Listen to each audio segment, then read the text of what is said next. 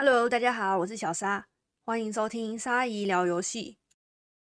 自从我开始做 Pockets 之后，就我回去找先前认识的游戏业朋友和前同事们，后来就跟小熊聊天，就是之前做游戏企划练工厂第二季节目的时候，邀请进来节目里担任游戏研发企划的组长。小熊和一些游戏业的大大们啊，有组成一个游戏设计师团队，在 Medium 部落格上面发表游戏业相关的文章，叫做 Leg Game Designer。比较偏游戏研发和经验分享的团队，除了游戏企划以外啊，里面也有一些城市设计师和 UI、U 叉设计师、美术大大在里面。我是最近才加入的，之后也会把 Podcast 的内容整理成图文版，陆续发表。欢迎大家支持参考里面的文章啊！我会把部落格连接放在本集的介绍里。最近疫情变得好严重啊，每天都是破上百例，我们公司也开始居家工作了。其实清明年假的时候，我就觉得这次的疫情一定会扩大，就想说年假还是乖乖在家里玩游戏好了。之前就有观众怂恿我去玩《艾尔登法环》，我就想说好啦，那趁年假的时候玩一下，破到大树守卫就好了。破完我就要把游戏给砍了，然后我就开台玩了一下，想说最久最久也不会超过一小时吧，毕竟他是玩家脱离新手教学后出来的第一只王，应该不会太久吧。结果我有贴在 IG 上嘛，我打了快三小时才把大树守卫给杀死啊！而且我玩的还是据说最简单的法师职业，都被大家笑说是在看 GIF 啊！我就一直绕着那个斜坡上面有个大石头，叫它护国神石，绕着那个石头去卡大树守卫，趁他被卡住的时候偷打一下，结果还是打了快三小时啊！想当年我血缘诅咒可是破到老猎人那一关，也是打了快三小时打不过才怒摔手把弃坑。唉，现在居然连第一个王都打得这么困难啊，真的是老了呀。总之打赢大树守卫之后，我就真的把游戏给看了，这辈子应该不会再打开第二次了吧？除非跨年强档吧。本集的主题叫做与产品交往到分手，游戏营运工作内容解密啊。终于来到我比较熟悉的领域啦。上一集我们和大家聊到，想锻炼企划能力，可以从游戏评测着手，把自己对游戏的见解和想法化为文字，方便他人阅读。将这些游戏评测报告整理起来，能作为日后面试游戏公司的作品集。游戏评测不只是对未来想开发游戏、写游戏企划有帮助，也对想走游戏营运的朋友有好处啊！能培养自己未来看游戏的眼光。也能多看看其他游戏的营运方针。现在台湾大部分的游戏业企划工作啊，大家打开一零四网站扫过去看，扣除掉博弈类型的游戏公司，真人几乎都要找游戏营运企划或是活动企划。在还没踏入这行之前啊，一般人对游戏营运工作的想象可能会是乱改人气角转蛋几率，储值活动有个坑钱，奖励又烂，这个活动是专为课长设计的吧？之类的负面印象，比较正面的印象啊，大概只有在英雄联盟刚在台湾推出的时候，有试出很多福利给玩家，然后他们的总经理吧，还会到 PTT 上跟玩家互动，因此被大家称为佛心公司啊。拍摄老人家又不小心回忆过去了，现在大家提到佛心公司，多半是反讽了。不过呢，游戏营运的工作范围很广啊。不只要负责游戏上线后会发生的各种状况，还得在游戏上市前做足准备。就像沙姨，我现在是最忙的时候啊，现在是四月嘛，就要开始为两三个月后要推出的游戏做准备。因为很多游戏大多会抢在七八月暑假或是一二月寒假、春节最好赚钱的时候推出，而我们营运啊，要陪着游戏经历生老病死的过程。从原本在茫茫游戏海中和他不相识，接着遇见他之后开始努力营运，到最后缘分尽了，和他分手离别，就像谈恋爱一样啊！营运要和产品交往，就要对产品负起责任，直到双方终止代理合约为止。现在不是很流行所谓的素食爱情吗？有的游戏体质很差，只能和他交往三个月，很快就发现它不行啦；有的营运眼光好。找到一款好的游戏，就能维持长长久久，营运两三年以上啊！沙溢我是走纯情怀旧路线的游戏营运，哎，自己讲这个好北齐哦。我们要选到一支好的产品、好的游戏，陪他一起走得长长久久，玩家也玩得开心，是不是？这是各位理想中的游戏营运角色吧？好啦，干话时间结束，我们这集就来谈谈台湾的游戏营运实际要做什么工作呢？首先来谈谈营运能选择自己负责的游戏吗？嗯，大部分的游戏公司啊，在你一进公司后。就会指定你负责哪个游戏，没得挑选啊。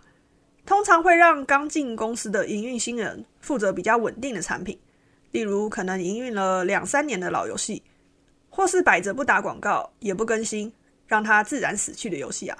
最主要是先让新人熟悉一款游戏的营运流程，以及后台工具的操作方式、公司内部的营运方针等等。只有少数公司，通常是小公司、小团队啦。会让营运去寻找台湾还没上市的游戏，这些游戏可能会是中国那边已经上架，或是开发厂商正在进行测试的游戏，或者是已经在日本营运一段时间还没被台湾代理过的游戏。以目前台湾市场的状况来说，保守估计中国游戏大概占八成左右吧。所以台湾游戏公司比较常跟中国的开发商接洽，直接跟开发商要测试包先行试玩。这段流程通常是让公司的商务团队处理，营运只负责试玩新游戏啊。等到正式和厂商签约，确定拿到游戏的代理权后，营运就要开始为游戏上市做准备。准备期会看游戏的开发完成度决定，短的话两到三个月内，长的话一到二年的准备期都有。所以会看到有些游戏公司拿到代理权之后，会发一篇新闻稿告知，最后上线。却可能要拖到一到两年之后，就像最近 Steam 上有一款很红的只有海外 IP 能玩的线上游戏，自从台湾代理商宣布拿到代理权后，已经过了很久都没有下一步消息啊。所以像我有些听众啊，已经忍不住开 VPN 跑去玩了。回到正题啊，拿到代理权后，营运要做的第一件事情就是列上市时程表，这是最关键、最重要的工作。因为几乎所有人，包含美术啊、城市啊、行销部门等等，都会根据营运的游戏上市时程表开始准备各部门的作业。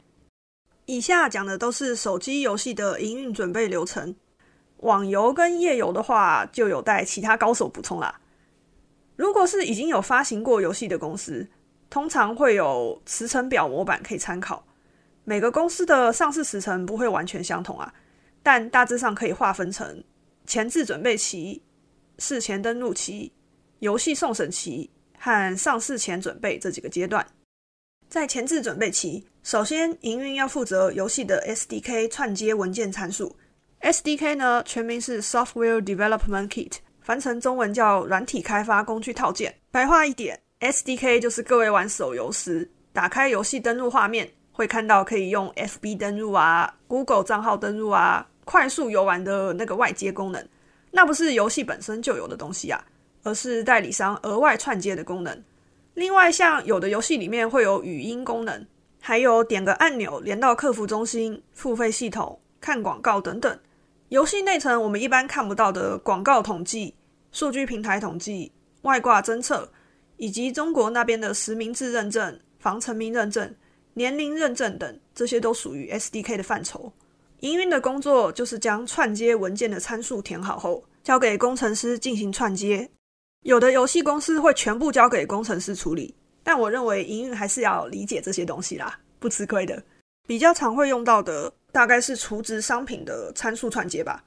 游戏开发商会给游戏内的商品列表，例如六十颗抽卡石等于六元人民币。那营运首先要先换算成台币。或是现在大多游戏比较常用的美金为计价单位，再给它一个特殊的编号，填到 SDK 文件中，让程式串接到双平台的储值系统。在玩家点击储值按钮时，付费系统能正确运作，跳转到双平台，让玩家付款。游戏公司收到款项，系统确认无误后，才会发出商品给玩家。至于游戏内层的串接，营运会比较常接触到数据平台统计这块。广告那部分就是行销的范畴了。像我学的是 Apps Flyer 这个统计工具，用它来买点位在游戏里。买点的作用是帮助营运获取玩家在游戏中行为的资料，作为游戏上市后的数据分析。简单来说，我想知道玩家在进入游戏后，在哪个环节特别会流失掉，也就是玩家玩到哪边就关掉游戏不玩了。这个点位设定是看需求而定啊，例如下载资源包、登录画面、开场动画、第一场战斗等等。工程师在游戏中设定好点位后，当玩家触发到点位，例如我玩到开场动画出现，程式就会回传资料到统计工具的资料库，营运便能看到有多少人玩到开场动画这一关，这样可以方便之后做数据统计用。关于买点位和数据分析，我跟之前提到的营运数据分析主题合并成一集讲解好了。我觉得身上越来越重啊，好像累积蛮多要讲的东西。除了 SDK 串接之外，在前置准备期，营运要请开发商提供文本和活动列表等系统文件，要把文件翻译成中文或是简体转成繁体，置入到繁中版的游戏内，也要了解游戏会有什么营运活动。要怎么安排这些活动顺序？同时也得熟悉游戏的后台，游戏内包含公告设置、信件发送、查询玩家资料的方式等等。游戏外就是一些数据统计的后台了，例如留存率、付费率、付费人数的查询。如果营运有需要，去找开发商沟通，看能不能增加后台的功能。我随便举例啦，一键锁嘴臭玩家的功能，谁讲脏话问候祖先的？一律锁个九十九天再放人，超想要这样的功能啊！不然现在游戏风气很多骂人仔，看了很不舒服啊。等到文件改成繁中版的形状，后台也建好了，工程师那边也架设好测试服，置入所有文档后，营运就能进入测试服试跑游戏了。这时游戏测试员就是我们上一集 EP 六提到的 QA，他们的工作就很重要了，要负责找出游戏有没有 bug。模型有没有穿模？文字会不会变成乱码等等的状况？那营运主要是看游戏的流程、活动、付费流程这些要点需不需要调整。例如，我觉得工会系统要到玩家登录第三天才开放太晚了，想把它提前拉到玩家一等就能加入，像是这样的修改需求。这期间会频繁的和开发商沟通修改游戏，不可能一开始就百分百完美呈现，啥都不用改啦。就像交往时的磨合期啊，两人总要多多沟通，找出一个双方都能接受的相处模式啊。所以代理商和开发商合作也是如此啊。如果遇到好说话的开发商，真的是要烧香拜佛啊。我个人有遇过佛心开发商，提什么修改，他们几乎都能接受，调整速度也很快。也有看过铁石心肠开发商啊，认为他们的游戏设计超猛超强，不需要改任何东西。怎么去说服开发商调整游戏内容后，能改善游戏现有的缺点，让玩家玩起来更顺啊？越能吸引他们出资啊？这也考验营运的功力啊。至于事前登录，就是预注册活动，大家很常看到巴哈或是 FB 会有事前登录活动的宣传嘛，要你输入手机号码先注册，累积多少人注册就能在游戏上市后获得奖励，然后开服前会寄简讯通知你游戏要上喽。这个就是事前登录。事前登录期比较辛苦的是行销，要负责宣传、打广告、找代言人、实况组等等。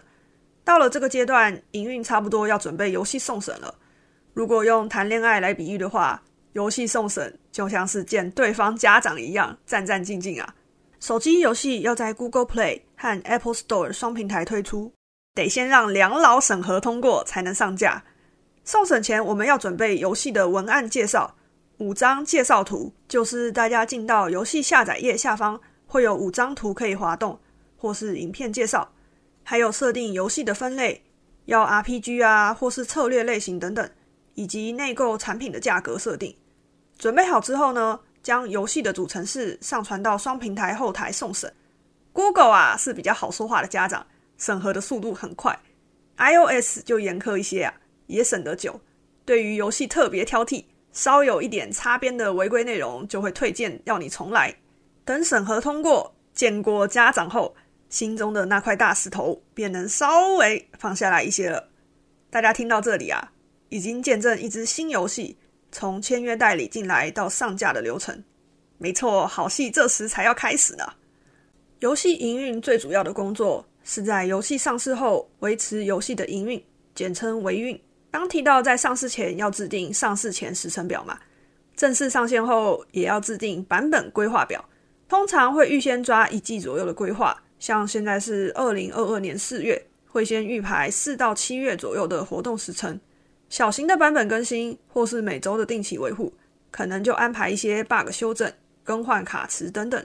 这些不需要停机刷新伺服器就能进行的更新，称为热更，也就是 hot fix。热更可以用来处理没那么急迫性的问题，例如公告打错字、活动少放一个奖品。但如果线上遇到紧急状况，例如玩家利用漏洞洗钱，就得临时停服维护处理，利用停服期间找出问题。将资料还原成洗钱之前的状态，事后也要发补偿安抚玩家。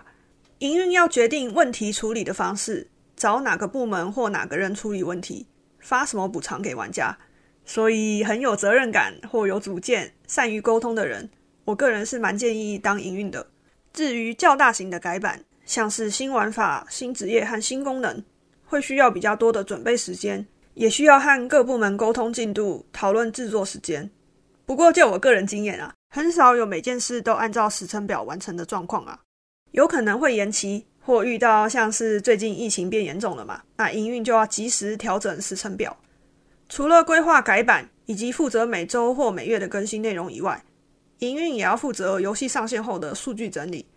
这些数据包含游戏的营收、留存率、付费率等等，用来做数据分析，去找出游戏上线后的问题在哪里。通常是每周或每个月做一次数据分析报告。身为最了解游戏的营运啊，要随时注意游戏的任何状况。举例来说，游戏这周的营收跟上周比起来突然下跌许多，营运就要有警觉，去找出营收下降的原因。营收下降有可能是这周的储值活动奖励不吸引人，或是玩家身上的资源太多，所以没有储值需求，又或者是原本会固定储值的课长。突然弃坑了这类的原因，营运可以从前面提到的游戏开发商提供的后台资料找线索，例如去查全服玩家身上的氪金资源存量是不是高于正常值，去查大课长的最后上线时间，看看是不是弃坑了。其实游戏做久了，有经验后，大概就能判断是什么原因导致哪些问题啊。游戏营运很难一开始就能正确找出问题的所在。是靠每一次的实战经验累积起来的判断，所以慢慢来吧。跟到好的主管，千万要黏着他狂问问题啊。此外，游戏要不要开新的伺服器、合并伺服器，或是关服停止营运，也是要从数据上判断。如果营收表现超乎预期的差，亏损一直补不回来，但和开发商的合约时间还没到，继续营运下去，可能亏损的洞会越来越大。那是不是要忍痛停损？该跟游戏分手呢？这时候营运的意见就蛮重要的。以上就是本集主题与产品从交往到分手，游戏营运工作内容解密的内容。最后来个简单总结一下游戏营运的工作内容。第一点，营运最关键、最重要的工作就是列上市时程表和版本更新时程表，与各部门频繁沟通，安排各部门工作时间。一款游戏的上市时程大致上可以划分成。前置准备期、事前登录期、游戏送审期和上市前准备这几个阶段。第二点，在游戏上市前，营运会需要填写 SDK 串接文件数据，制定数据统计工具埋在游戏中的点位，熟悉后台工具，处理游戏文件，并进入测试服跑游戏，调整成适合繁中版玩家的步调。测试完毕后，进行游戏送审，才能将游戏上架双平台，准备推出。第三点。在游戏上市后，营运除了要负责版本更新、改版规划、解决线上遇到的紧急问题之外，也要负责整理游戏上线后数据，找出游戏营运上的问题去解决，并保持警觉心。希望听完本集 p o c k e t 后，能让大家更了解台湾的游戏营运工作内容。哇，我平常工作大略上是这样啊，陪着游戏经历生老病死的过程。我个人比较擅长的部分是数据分析和调整游戏节奏，看资料找问题，然后解决。所以之后会再开一集特别讲营运要怎么从数据资料去找问题。再让我脱稿一下，最近有点懒啊。是说我们上一集 EP 六提到，想进入游戏业工作的朋友，可以透过游戏评测锻炼企划能力，我最近在想要不要来抛砖引玉一下，在上次提到的游戏业 Discord 群举办一个游戏评测征文活动啊，鼓励大家来写游戏评测，由我来当评审，选出一篇写的最好的分析，颁发奖金新台币，还没决定要发多少啊，由沙姨本人亲自掏腰包提供。哎，要我的签名不露脸照也可以啦。会不会说到奖品环节人都跑了？只要来投稿游戏评测报告，我都会帮大家看过，提供各位撰写的建议和方向啊，完全免钱。你写一万字，我就看一万字。详细规则我还在规划啦，可能等之后 EP 十游戏业面试那集推出后，同时讲评得奖的游戏评测文吧。活动规则我还要再想想。办这种活动啊，最怕就是万人响应无人到场啊。本集的 Pockets 正题就到这边，以下是听众留言。第一位是 YouTube 的法米法米，哎，被你抢到头像了。法米法米表示，沙老师机车平衡可能不太熟，我建议玩个僵尸赛跑练一下吧。僵尸赛跑是 Steam 上的一款游戏啊，它是一个有点类似魂系列的自虐的赛跑游戏。然后我就印象最深刻的就是。可以把僵尸的头拆下来，用那个头去帮你跑路。如果我考机车的时候，也可以考到一半，把头直接扔到终点就好了。下一位是评论家，评论家表示有机会我一定想进游戏业。哇，这个评论家他的头像是肌肉男呐，可以用肌肉去物理说服大家。上集的留言比较少啊，那本集的 p o c k e t 内容就到这边。如果有任何问题或想法想和大家分享的话，可以利用 Apple 的评论区留言，喜欢这集的话可以给颗五星哦，或是用 YouTube 收听的朋友，欢迎在频道下方留言订阅。Podcast 是每周日晚上八点左右更新，之后节目都会上传到 YouTube，放上图文字幕，每周一晚上八点上架。最后再推广一下我的 IG 啊，新集上架都会发文通知，也可以私讯我问一些问题，欢迎追踪喽。是说最近疫情蛮严重的，大家出门在外千万要小心啊。这集也非常感谢大家的收听，我们下集再会喽，啵啵。